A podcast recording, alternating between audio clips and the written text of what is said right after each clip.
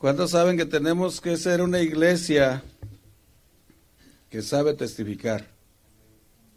¿Verdad? Porque es el primer ministerio que el Señor nos dio, ¿verdad? El primer ministerio que el Señor nos dio fue ese.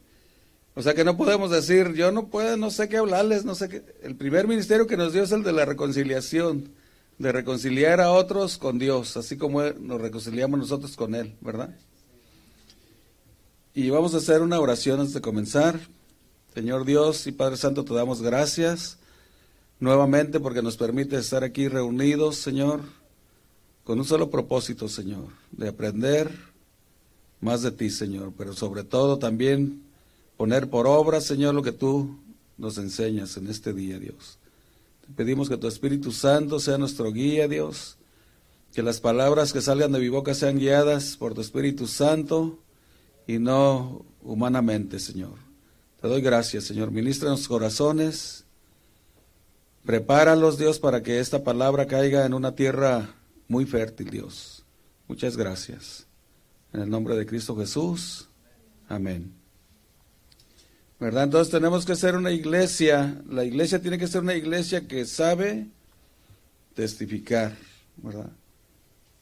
Y testificar, pues es hablar de las maravillas de Dios, hablar de la salvación de Dios que tiene para cada ser humano individualmente, ¿verdad? Porque acuérdense que la salvación es individual. Yo le recibo a Cristo, mi esposa le recibe si ella tiene el deseo, mis hijos, o sea, es individual, ¿verdad? Cada quien es. Entonces vamos a ir a Marcos 16, 15. Y dice ahí la palabra de Dios, y les dijo, id por todo el mundo y predicar el Evangelio a dos, tres criaturas, a toda criatura, o sea, todo mundo tiene que saber del Evangelio, ¿verdad? Acuérdense que una de las promesas de Dios, una de en su palabra lo que dice que y será predicado este evangelio a todas las naciones y entonces vendrá el fin. O sea que nadie se va a ir de este mundo y que pueda llegar con el Señor y decirle, Señor, si yo no supe. Nadie me habló de ti. Nadie se va a ir así. Todos de una manera o de otra vamos a saber que Él vino a morir por nosotros, para perdonar nuestros pecados, para salvar nuestra vida, o sea, para darnos vida eterna, en pocas palabras, ¿verdad? Nadie se va a quedar que no sepa nada de eso, ¿verdad? Dice ahí que ir por dónde? Por todo el mundo, ¿verdad? O sea, ir por todo el mundo no significa, no significa que, Señor, entonces quiere decir que mañana voy a ir a África o a donde sea, Inglaterra, allá donde está la guerra, donde sea, ¿no?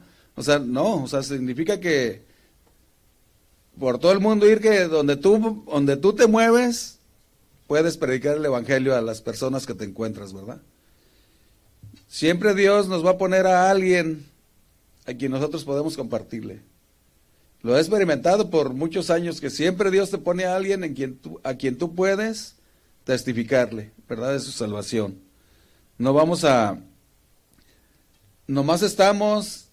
O sea, la única diferencia es que tú no quieras, pero siempre Dios te va a poner a alguien. Solamente que yo diga, ay Señor, pues no, no quiero hablarle porque luego no va a querer, o luego se va a enojar, o luego me va a maltratar, porque ¿cuántos saben que hay muchos mártires cristianos, ¿verdad? Que por hablar la palabra han muerto, ¿verdad? Gracias a Dios a ninguno de aquí le ha pasado, porque están vivos, aquí están, ¿verdad? Pero sí, este, suceden muchas cosas cuando tú vas a hablar la palabra de Dios, te rechazan, te regañan, te humillan, te, o sea, y todo eso es lo que nosotros tenemos que soportarlo, o sea, por un lado comprendiendo de que la gente no tiene a Dios, ¿verdad?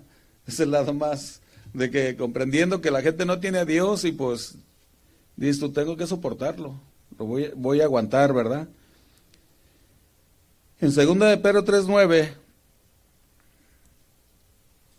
segunda de Pedro 3.9, ahí nos habla de que Dios no quiere que nadie perezca, sino que todos procedan al arrepentimiento, ¿verdad?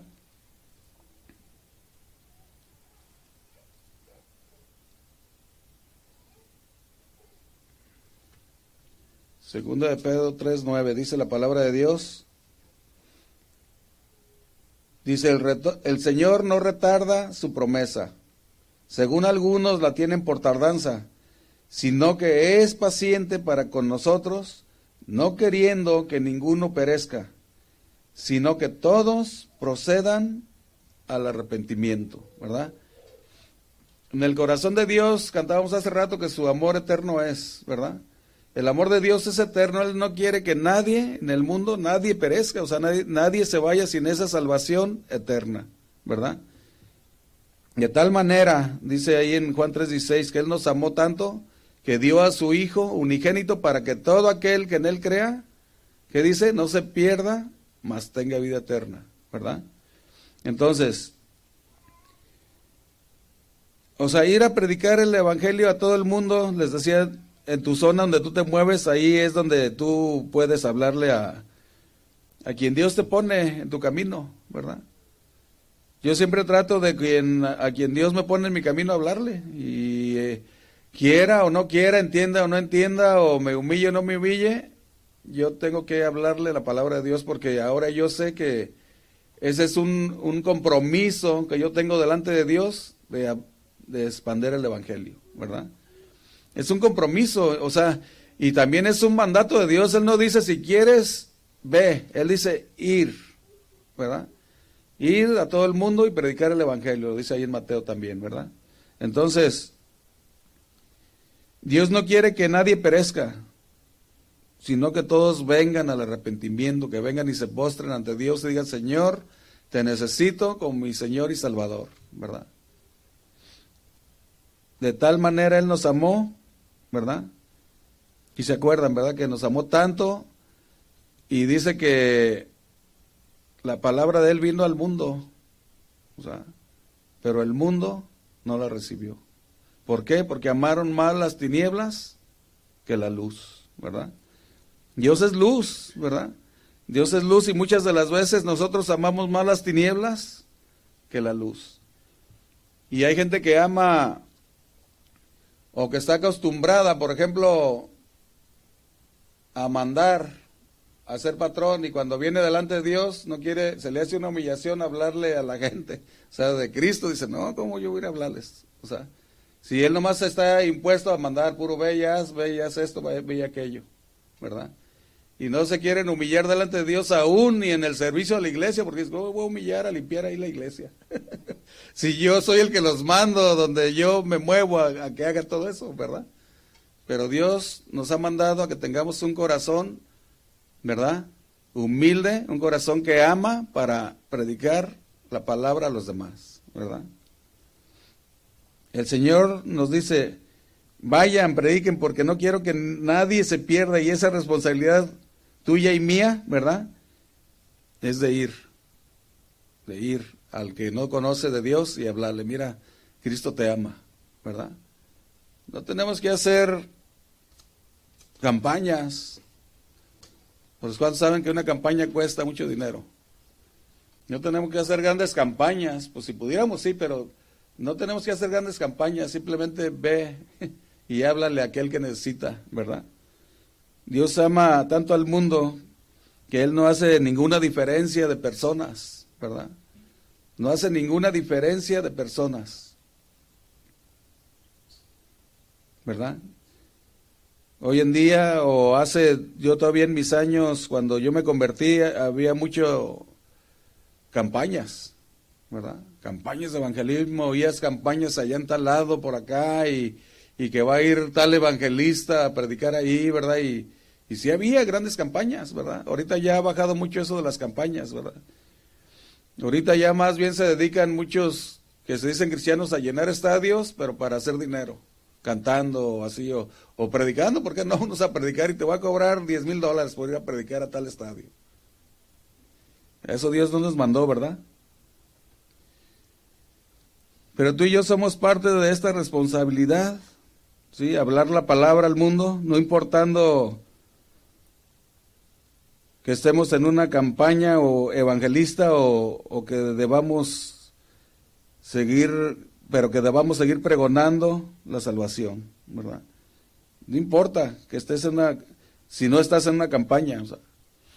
La campaña tú la haces a un lado y tú vas y hablas, hacemos lo que tenemos que hacer, hablar la palabra de Dios, ¿verdad? Si puedes hacerla, pues no, no, no, este, no es pecado hacer la campaña. si puedes hacerla, pues la haces, ¿verdad? Pero lo que sí yo sé que una campaña cuesta dinero, ¿verdad? Porque son muchos arreglos, muchas cosas, pero sí podemos ir al perdido sin... Lo más caro que te puede salir es una carne asada. ¿Verdad? Invitar a alguien, mira, te invito a una carne asada y, y ahí platicar y todo eso, ¿verdad? Platicarle, claro, de la palabra, hablar la palabra. O sea, mira, Dios tiene algo para ti preparado, ¿verdad? Él no quiere que tú perezcas, sino que quiere que vengas al arrepentimiento, ¿verdad? Quiere salvar tu vida, quiere sacarte del hoyo, ¿verdad? Como nos sacó a muchos de aquí, del hoyo donde andábamos, ¿verdad? En pocas palabras, perdidos, sin ningún rumbo positivo que deberíamos tomar, puros rumbos negativos, ¿verdad? De vicios, de esto, de aquello, o sea, de muchas cosas, pero menos de para salvación de nuestra alma. En Hechos 1.8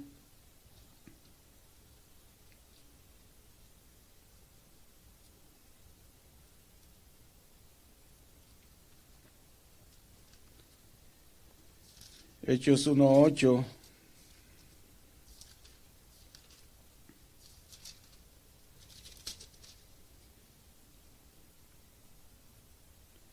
Dice, pero recibiréis poder cuando haya venido sobre vosotros el Espíritu Santo. ¿Verdad? Y me seréis testigos en Jerusalén, en toda, en toda Judea, en Samaria y hasta lo último de la tierra. ¿Verdad? ¿Qué dice? Pero recibiréis poder. O sea, Decía, nosotros no somos de que no, no sé, no, no, no sé qué voy a hablar. O sea, tenemos ese poder de Dios en nuestras vidas, porque vino el Espíritu Santo a nosotros, ¿verdad? Y ahora somos guiados por el Espíritu Santo y tú vas guiado por el Espíritu Santo y le presentas el Evangelio a aquella persona que necesita. ¿Cuántos dicen amén? ¿Verdad? Vas y le presentas ese Evangelio de salvación. ¿Sí? No importando, les decía lo que la persona quiera hacer contigo, quiera responderte a ti. ¿Verdad? Muchos van a responder, oh, sí, yo tengo gran necesidad de Dios, yo sí. Muchos van a decir, yo no quiero nada de eso, ¿verdad? Otros te van a correr, otros te van a maltratar, ¿verdad? Pero eso vamos a hacer, es nuestro deber hacerlo, ¿verdad?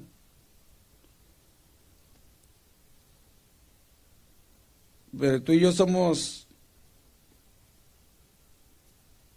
dice, me seréis testigos, o sea, viene la palabra, se traduce a martureo, que es como mártires, ¿sí? Y les decía al principio, hay mucha gente que es mártir, que ha ofrendado su vida por el Evangelio, ¿verdad? Mucha gente ha ofrendado su vida por causa del Evangelio, ¿verdad? Si nos decimos, si nos,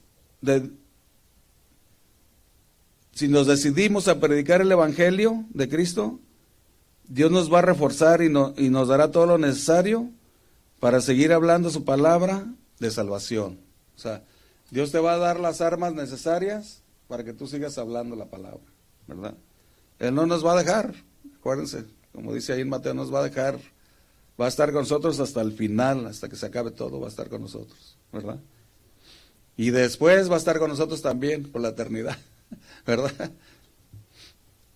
En Hechos 8.1 al 4,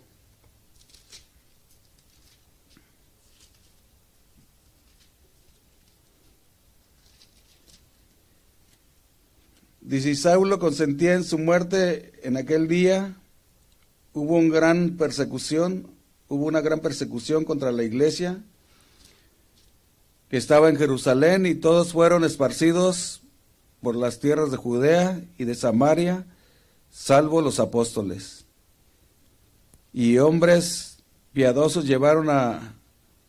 enterrar a Esteban e hicieron gran llanto sobre él.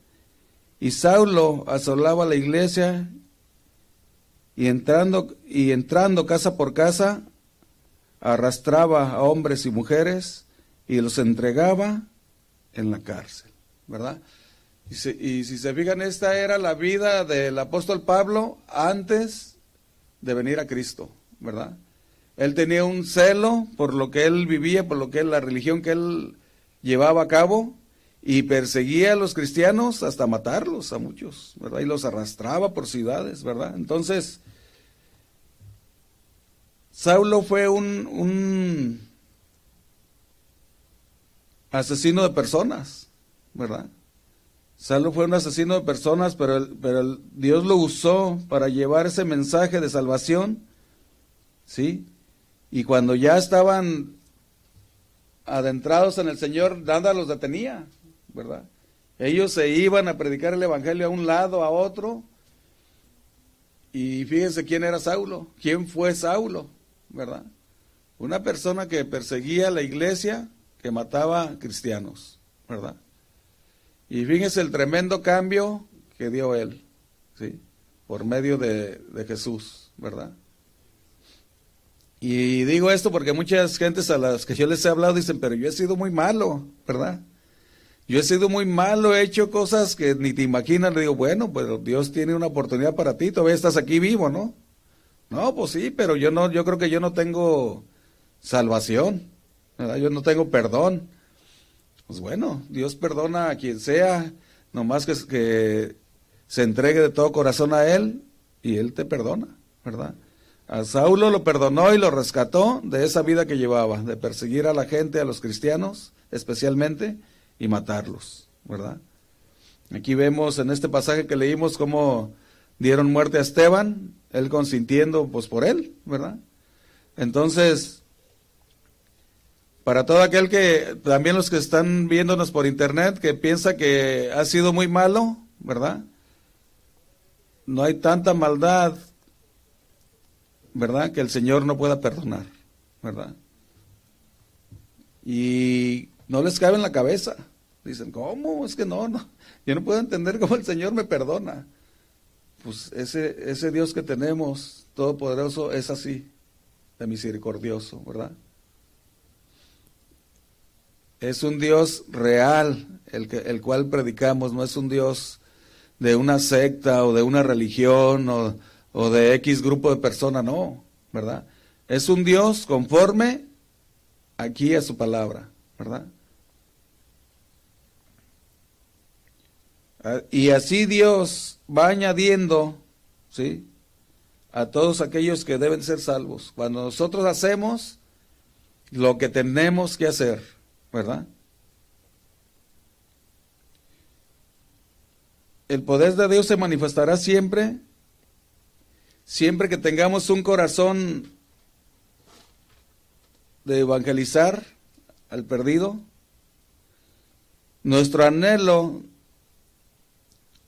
de hacerlo debe ser cada día más y más fuerte, nuestro anhelo de hacerlo, de ir a predicar.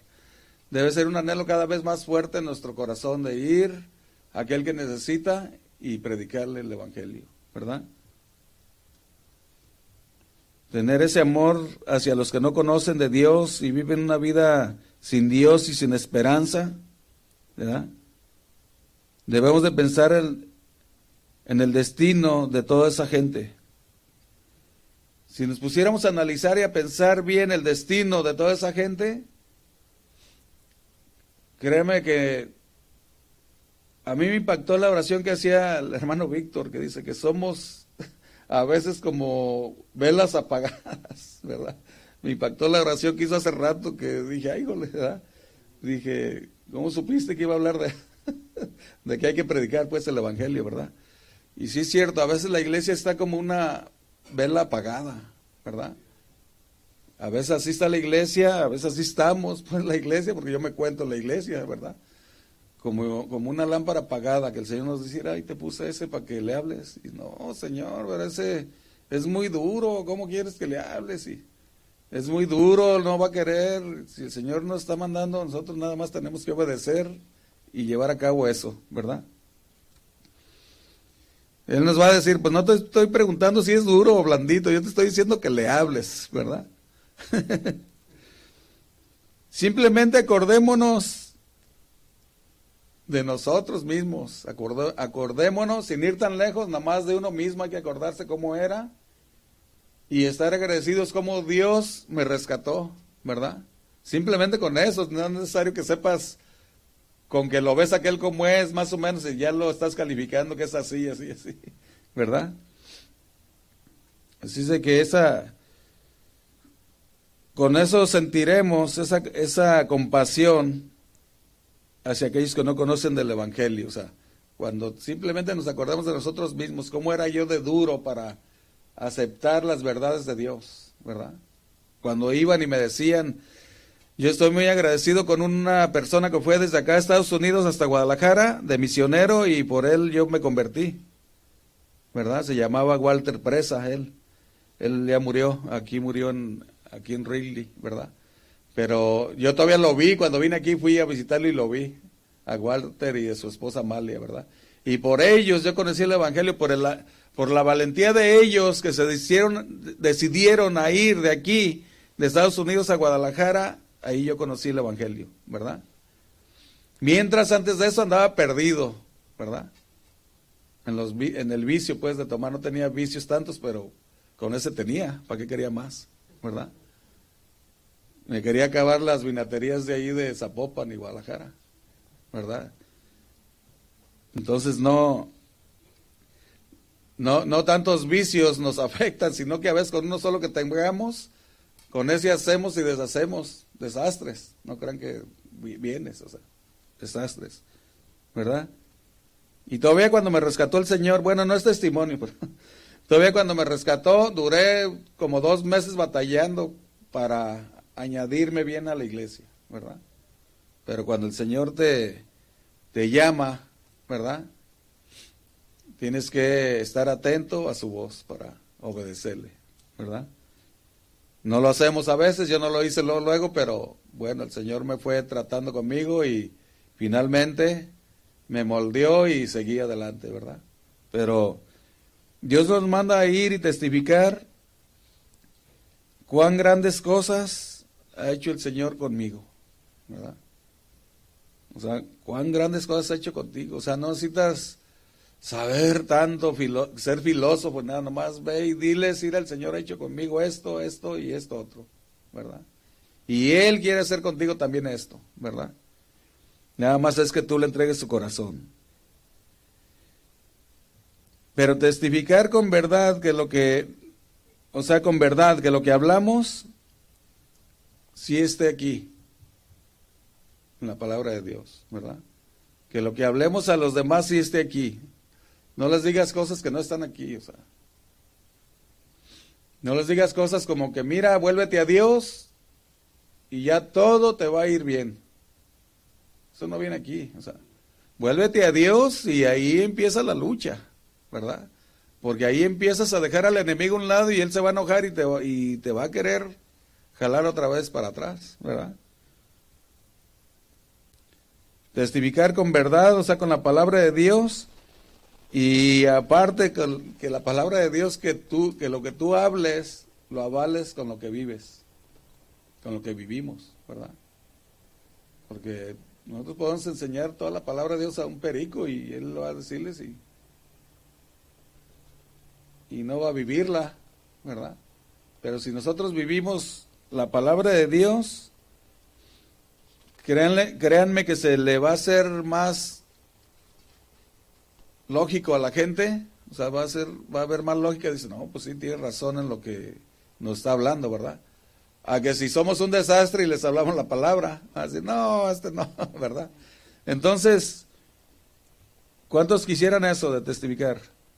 Yo quiero eso, vivir una vida que venga, que bendiga a los demás, ¿sí? Y así con toda confianza hablarles de Cristo Jesús. O sea, una vida que bendiga a los demás con confianza yo voy a ir y hablarles, ¿verdad?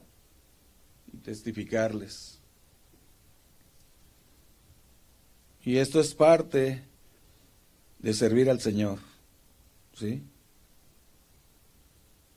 y todos conforme al llamado y al don de Dios dado a nosotros, ¿verdad? Pero el don, acuérdense de, la, de predicar, él ya no lo dio desde un principio, ¿verdad? Nosotros vivimos y nos manejamos conforme al Dios que al don que nos dio Dios, ¿verdad? Pero ese, el, el de predicar, nos lo dio desde un principio. El de ir y decirles, mira, Cristo te ama. Ese nos lo dio desde un principio, ¿verdad? Unos hacemos una cosa, ¿verdad? Otros otra, ¿verdad? Unos son maestros, otros son, otros predican, otros nos ayudan a limpiar, otros nos turnamos y hacemos muchas cosas, pero es el don que Dios nos dio. y, y, a veces parece increíble, pero cuando Dios te da ese don, lo haces perfecto, ¿verdad? En lo que Él te ponga, lo haces perfecto. ¿Por qué? También porque lo haces como para el Señor, no lo haces para que los demás vean que tú eres bueno en eso, ¿verdad?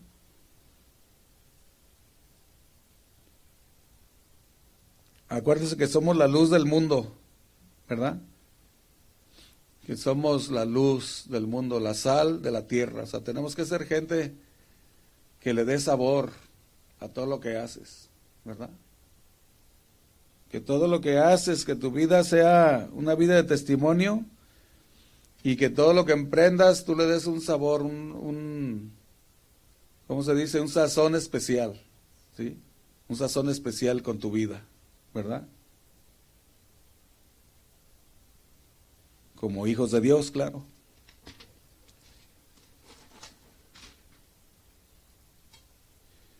Ahí en el campo. ¿Sí? Acuérdense que el campo es el mundo, ¿verdad? según la palabra de Dios, el campo es el mundo. Aquí pues todos se ven bien guapos y bien portaditos, bien, ¿verdad? Bueno, en el mundo, ¿verdad? Cuando sales al campo, que es el mundo, ahí es donde Dios nos va a probar si, si es lo mismo que andar aquí. Hola hermano, Dios te bendiga, ¿verdad? La misma palabra Dios dice, es bien fácil amar al que te ama y hola, y al que te, te quiere y todo, pero aquel que no lo hace, dice, lo amarás, ¿verdad? Santiago 1.27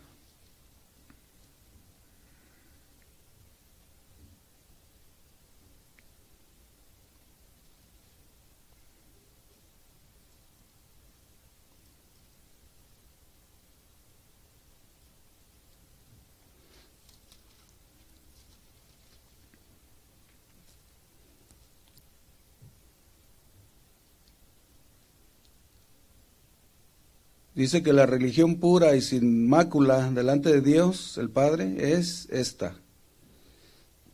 Visitar a los, a los huérfanos y a las viudas en sus tribulaciones y guardarse sin mancha del mundo. ¿Verdad? lo que les decía hace un momento. O sea, esta es la religión pura, dice, y sin mancha. ¿Sí? Y visitar a las viudas y a los huérfanos quiere decir que tengamos pendiente de ellos, estar al pendiente de ellos, de sus necesidades, ¿verdad? Cuando a veces hay viudas, la palabra de Dios habla de viudas a viudas, ¿verdad? Pero una viuda que en verdad necesita la ayuda, tenemos como iglesia que ayudarla, ¿verdad? Como viuda, o sea, normal, bien, ¿verdad? Nos habla a los cristianos, ¿verdad?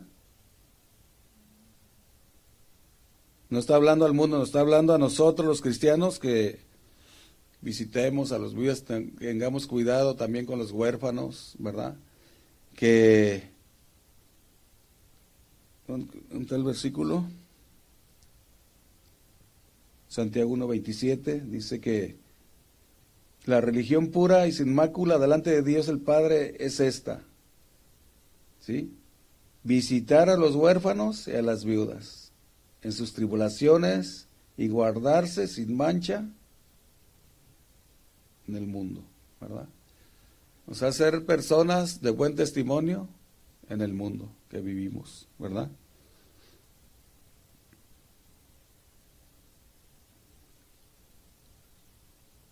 El Señor dijo en una ocasión también, yo no ruego que los quites del mundo, ¿sí? Pero que los guardes del mal, ¿sí? Le dijo al Padre, yo no, yo no ruego que los quites del mundo, sino que los guardes del mal, que sean uno, ¿verdad? ¿Sí saben qué es ser uno?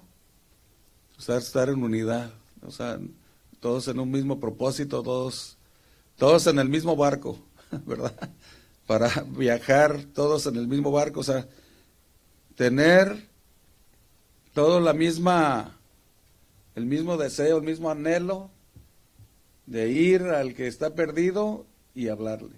O sea, una iglesia, ser una iglesia que sabe testificar, ¿verdad?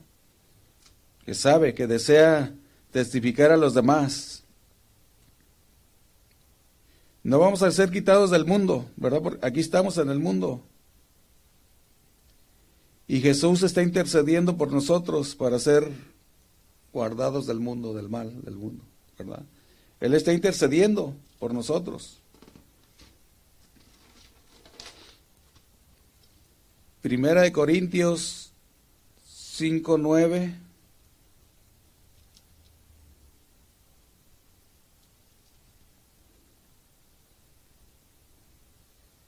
Dice la palabra, os he escrito por carta que no os juntéis con los fornicarios, no absolutamente con los fornicarios de este mundo, o con los avaros, o con los ladrones, o con los idólatras, pues en tal caso os sería necesario salir del mundo. Más bien os escribo que, que no os juntéis con ninguno que llamándose hermano fuere fornicario, o avaro, o idólatra, o maldiciente, o borracho, o ladrón, con tal, ¿qué dice? Ni aún comáis. Nada de que, ah, me invita a comer, pues hay ir a comer, es más. No, o sea, son muy tirados a decir, no voy con aquella persona a hablarle porque se porta muy mal, es un fornicario o es uno de los que viene aquí, ¿no? Pero él está diciendo, no, yo no estoy hablando de ello, estoy hablando del que se dice ser hermano, ¿verdad? Y practique estas cosas, ni con él no vayas ni a comer, ¿verdad? O sea, ¿cuál viene siendo nuestro deber todavía? Ir al mundo y hablarles, ¿verdad? A pesar de las palabrotas que nos hablen a veces o lo que sea, ir al mundo y hablarles, ¿verdad? Demostrarles el amor de Dios hacia ellos y demostrarle nuestro amor también hacia ellos, ¿verdad? Dice ahí el, el 11, más bien os escribo que no os juntéis con ninguno que llamándose hermano fuera fornicario o avaro, o idólatra, o maldiciente, o borracho, o ladrón, con tal ni aun comáis, porque ¿qué razón tendría yo para juzgar a los que están afuera? ¿No juzgáis vosotros a los que están dentro? ¿Verdad? Nuestro deber es juzgar a quienes están dentro, ver que, que todos estemos bien, que si alguno se desvía, ir a Él y decir, mira, vuélvete a Dios, ¿verdad? Con, con un espíritu de mansedumbre, ir a hablarle, no condenarlo, no decirle, ves, ya te vas a ir al infierno. No, ir y decirle, mira, vuélvete al carril porque, pues acuérdate que Dios ya te rescató, ¿verdad? Dios ya te rescató y ni lo alto, ni lo profundo, ni, ni ninguna cosa creada te podrá separar, te podrá separar del amor de Dios animarle a que se vuelva a Dios, ¿verdad? No, muchos van y los condenan. No, sabes que ya le regaste, te vas a condenar, te vas a ir al infierno, ¿verdad? Pero no es así. Es nosotros ir y atraerlo con lazos de amor, como el Señor quiere. O sea, decir, vente, vuélvete, porque eso que estás haciendo no está bien. Te alejaste de Dios, te estás perdido, te estás perdiendo más y más. Vente antes de que te quedes como un hielo ya de frío, ¿verdad? Vente. Entonces, porque si no, entonces, ¿quién les va a testificar? ¿verdad? Si no, entonces nos comportaríamos como unos fanáticos religiosos o ritualistas, ¿verdad? Si salimos con que no, pues ya, condenándolo ahí, ¿verdad? Si Cristo mismo no vino a condenar al mundo, ¿quién somos nosotros para condenar a alguien? Él dice, yo no vine a condenar al mundo, yo vine para que el mundo sea salvo por mí, ¿verdad?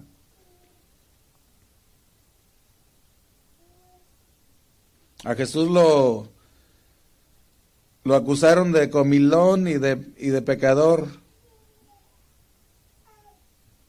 ¿verdad?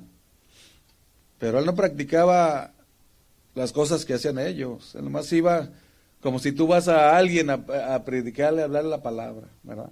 Él no, no se metía en lo que estaban haciendo ahí, no practicaba eso, ¿verdad? Y les decía, él nos dice que no, no, que no nos juntemos con aquel que se dice cristiano y vive como el mundo, ¿verdad? A la manera del mundo. Tenemos que usar la inteligencia de Dios, que Dios, perdón, nos ha dado, ¿verdad? Tenemos que usarla para poder ver qué es lo que tenemos que hacer y, y así poder discernir perfectamente lo que las escrituras dicen de todo esto, ¿verdad? Tenemos que ser sabios y prudentes y testificar lo que es el, el verdadero evangelio. ¿sí?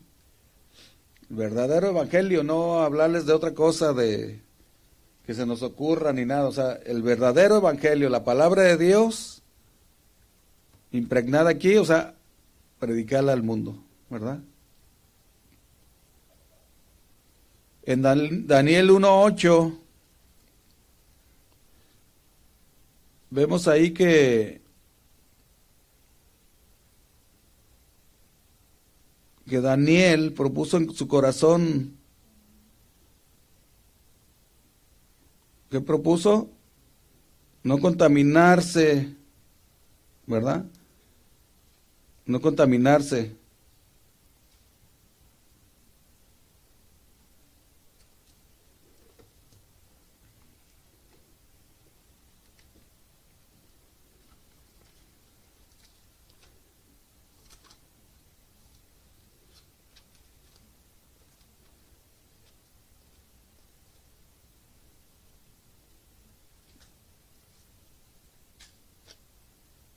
Perdió Daniel.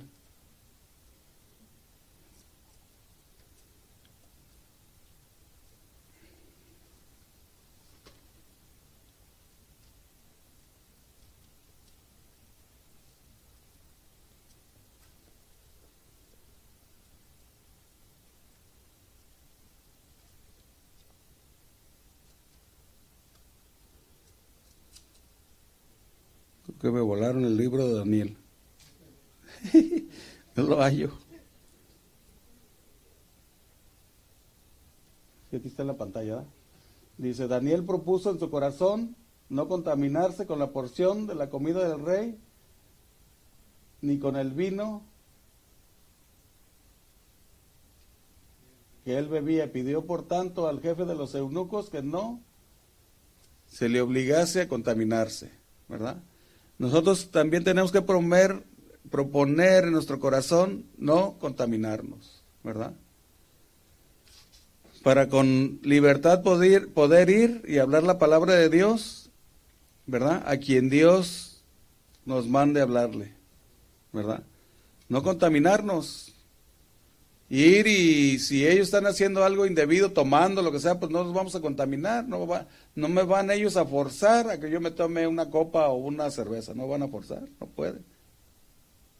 Si yo no quiero, sabes que yo no quiero, pero vengo a hablarte esto, ¿verdad? Yo no quiero.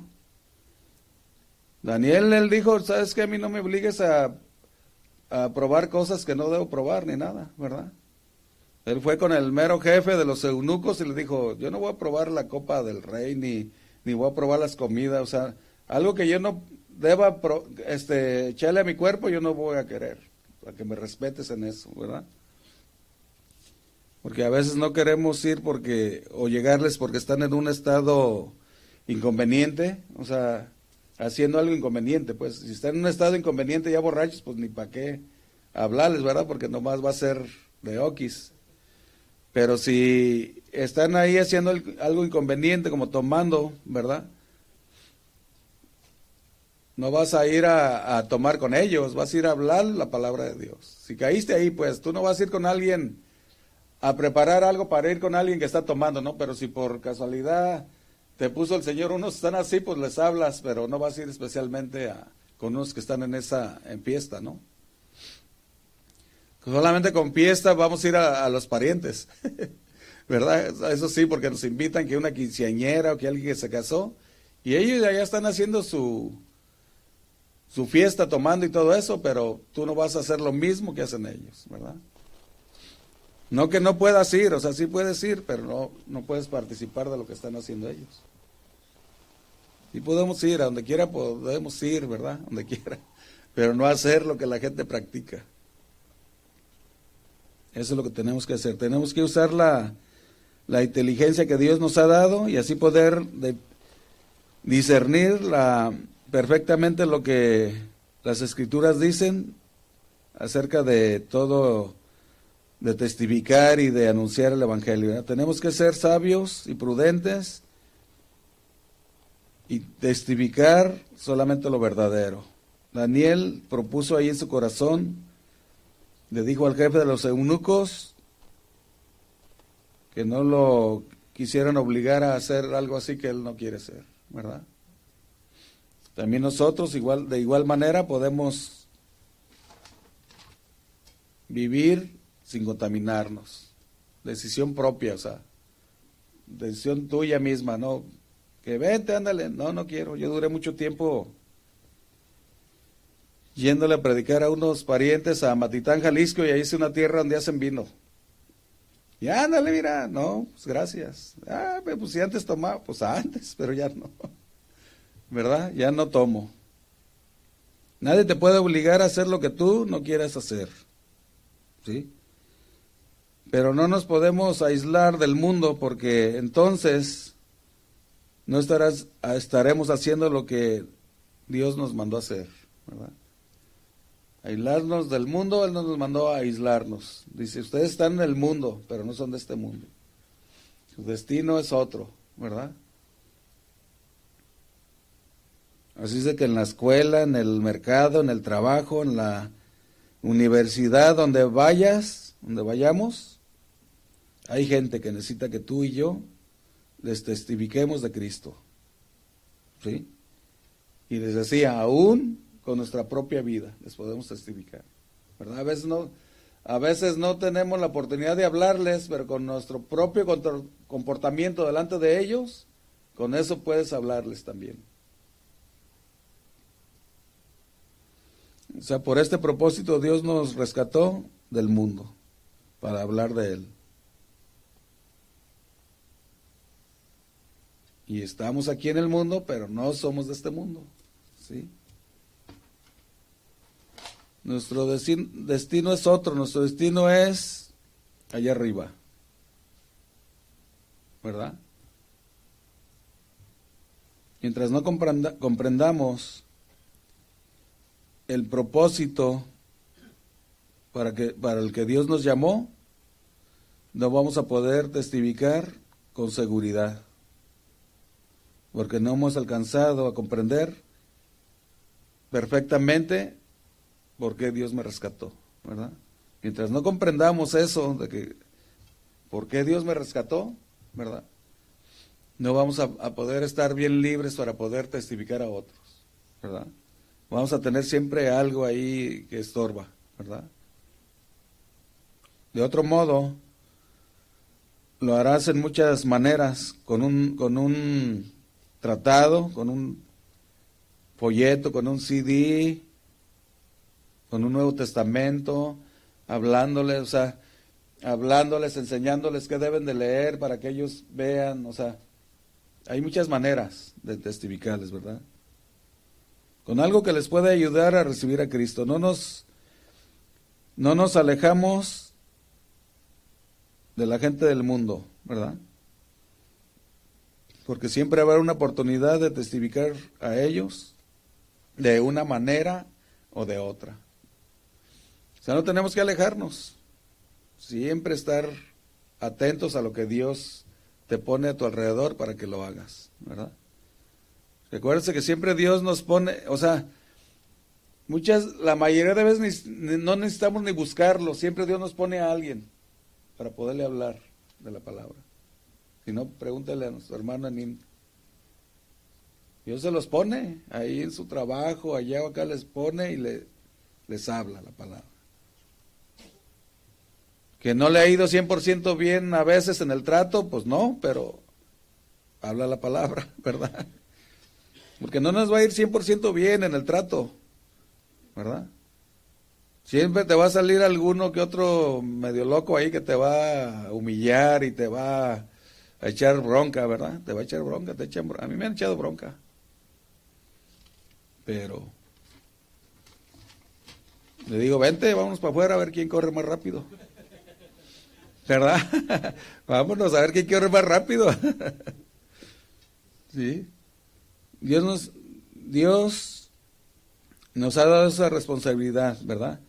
Y ese privilegio de hablar de Él sin desmayar. O sea, nos, da la oportunidad y el privilegio de hablar de Él, ¿sí? Porque a veces se nos presenta la oportunidad de hablarle a alguien y desperdiciamos esa oportunidad y nos vamos, ¿verdad?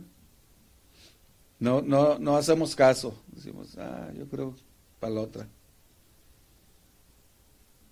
Y a veces no hay otra.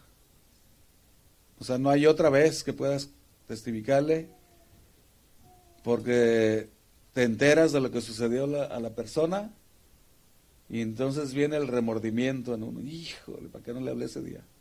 ¿Verdad? El remordimiento en uno fuerte porque se muere aquella persona por alguna razón y tú dices, pero pues ahí yo lo tenía para hablarle la palabra de Dios y no lo hice, ¿verdad? Y viene un remordimiento fuerte de que pudiste haber hecho algo, ¿verdad?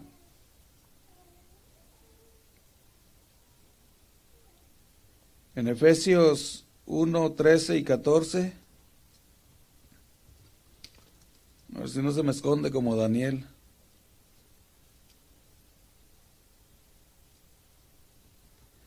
Ese Daniel se me escondió.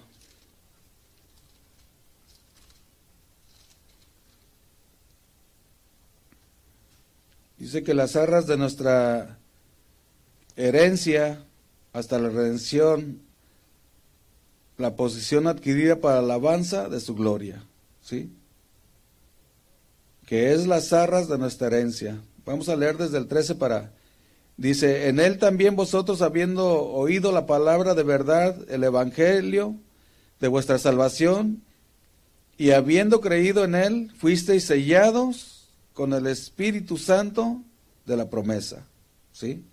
Que es las arras de nuestra herencia hasta la redención, de la posición adquirida para alabanza de su gloria.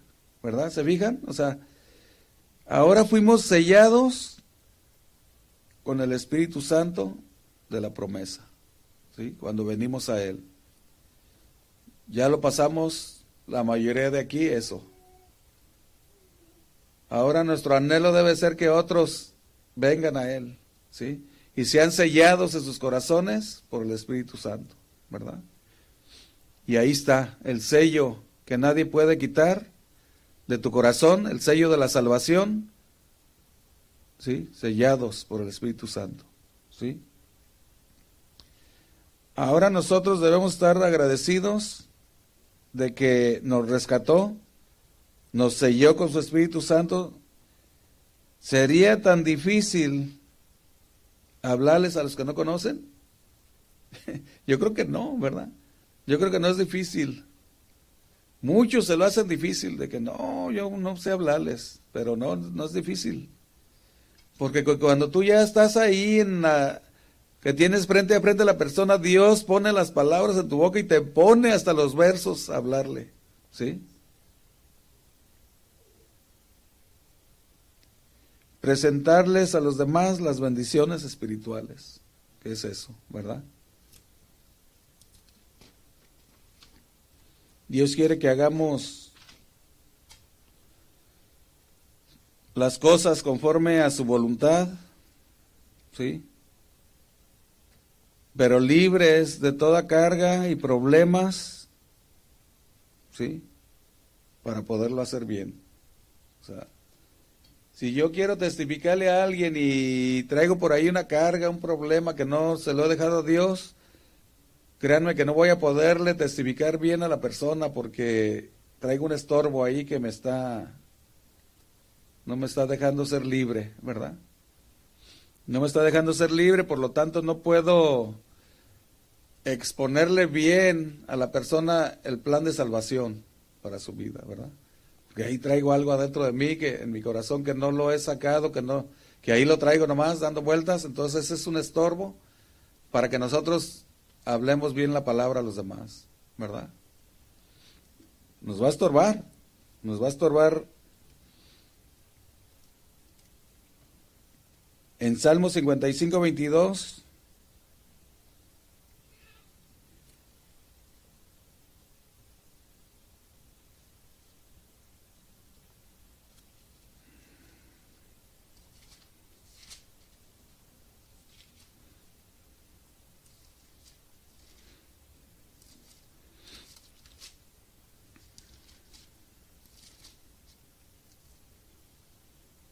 dice la palabra de Dios, echa sobre Jehová tu carga.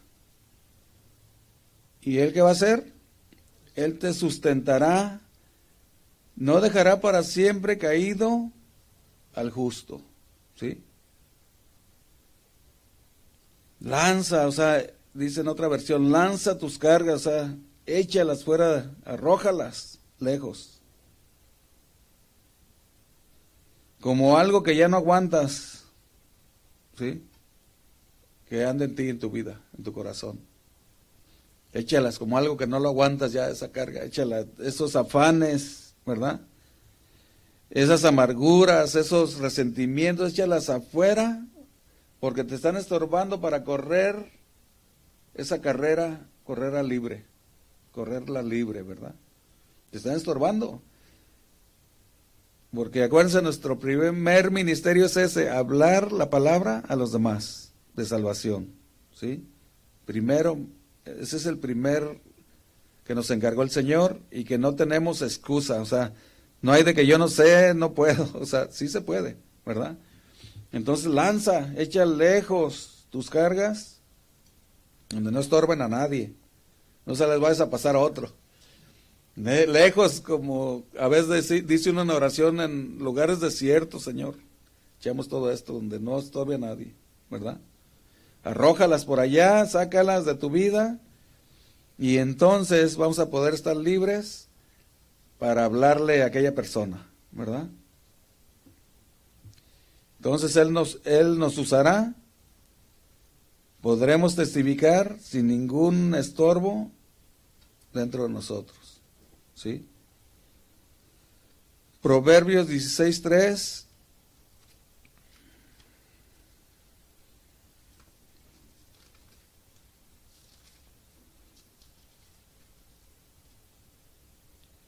Dice, encomienda que va tus obras y tus pensamientos serán afirmados, ¿verdad? Encomienda a Jehová tus obras y tus pensamientos serán afirmados. Dios va a afirmar nuestros pensamientos y entonces podemos ser libres para hablar de Él. ¿sí? Vamos a ser libres para hablar de Él, no vas a tener ningún ninguna duda, ningún este estorbo que te que no te permita llegar a aquellas personas, ¿verdad? Y hablarles. En Mateo 26, 25 nos habla de que no nos afanemos, ¿verdad? Porque a veces los afanes, las preocupaciones nos alejan de hacer lo que tenemos que hacer, ¿verdad? Dice, por tanto os digo, no os afanéis por vuestra vida, qué habéis de comer o qué habéis de beber, ni por vuestro cuerpo que habéis de vestir. ¿No es la vida más que el alimento y el cuerpo más que el vestido? Mirad las aves del cielo que no siembran, ni ciegan, ni recogen en graneros, y vuestro Padre Celestial las alimenta. ¿No valéis vosotros mucho más que ellas? ¿Y quién de vosotros, por mucho que se afane, podrá añadir a su estatura un codo? Y por el vestido, ¿por, ¿por qué os afanáis? Considerar los lirios del campo, cómo crecen, no trabajan ni, ni hilan.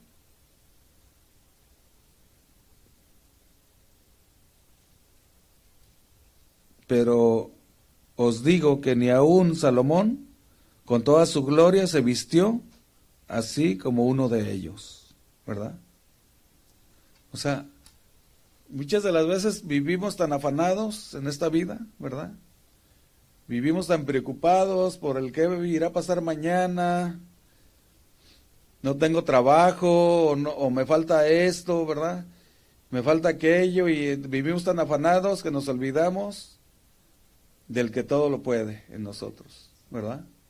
Del que todo lo puede hacer, nos olvidamos. Y eso también es un estorbo para poder hablarle a otros, ¿verdad? ¿Por qué? Porque estamos afanados, preocupados, metidos en nuestra propia burbuja, que no salimos de ahí, que, que no podemos movernos.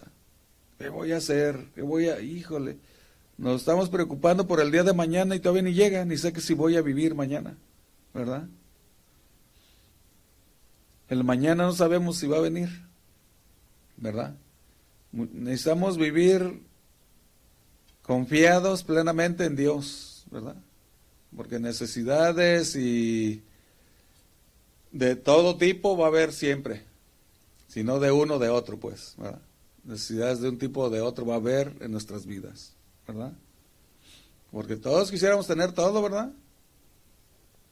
Pero Dios no nos da todo, Dios nos da lo que necesitamos. Todos quisiéramos tener todo, todo, o sea, vivir bien a gusto, o sea, pero Dios nos da lo necesario. Y es lo que a veces no nos cabe aquí en la cabeza, que, que Dios me va a dar lo necesario, Él me sustentará día con día, ¿verdad? Él me dará lo que yo necesito para vivir, ¿verdad? yo quiero más, Señor, pues yo quiero tener unos 50 mil en el banco por si algo. ¿verdad? Por si algo pasa. Y, si puedes, no es malo, ¿verdad? Si puedes tenerlos, pero que no te afanes para tenerlos ahí. Si puedes tenerlos, pues está bien, ahí los tienes, para en caso de algo, pues está bien, pero si es tu afán, si no tienes nada y es tu afán por tenerlos ahí para en caso de algo, pues no vas a vivir tranquilo, ¿verdad?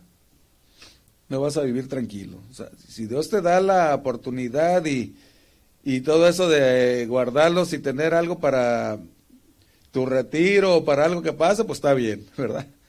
Pero que no te robe tu paz de tu corazón, ¿verdad?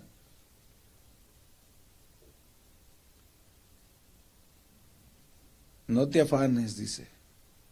No te preocupes por tu vida, qué va a pasar, porque Dios tiene el control, ¿sí? Mientras Mientras no dejemos toda nuestra vida en Dios, no vamos a poder ser una iglesia libre para poder testificar. ¿sí? Y, y, eso es individual a cada uno. Iglesia, yo digo porque todos conformamos la iglesia, ¿no? Pero cada uno debemos de ver por nuestro, por nosotros mismos qué estoy haciendo yo, ¿verdad? Cada uno debemos de ver, híjole, pues si yo estaba afanado en esto, o estoy, o X, ¿no? Si estabas, pues está bien, pues ya pasó, estabas. Pero si estás, cuidado, hay que ponernos al día con el Señor, ¿verdad?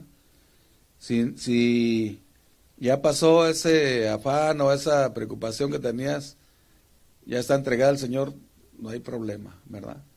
Pero si no, hay que trabajar para ponernos a cuentas con Él, ¿verdad?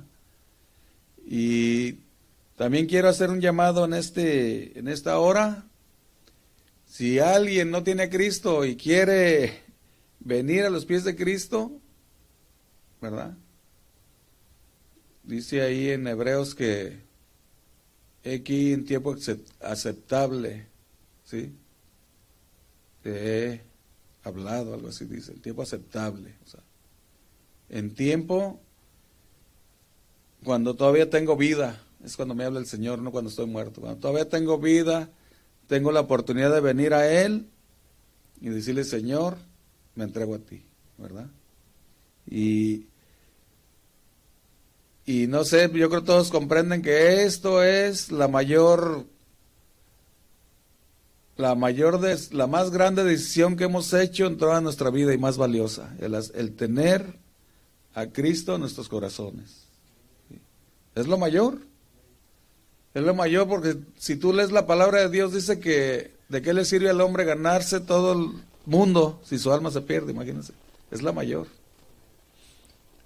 Porque puedes tener todos los tesoros del mundo, pero si no tienes a Cristo, ¿de qué sirvió? ¿Verdad?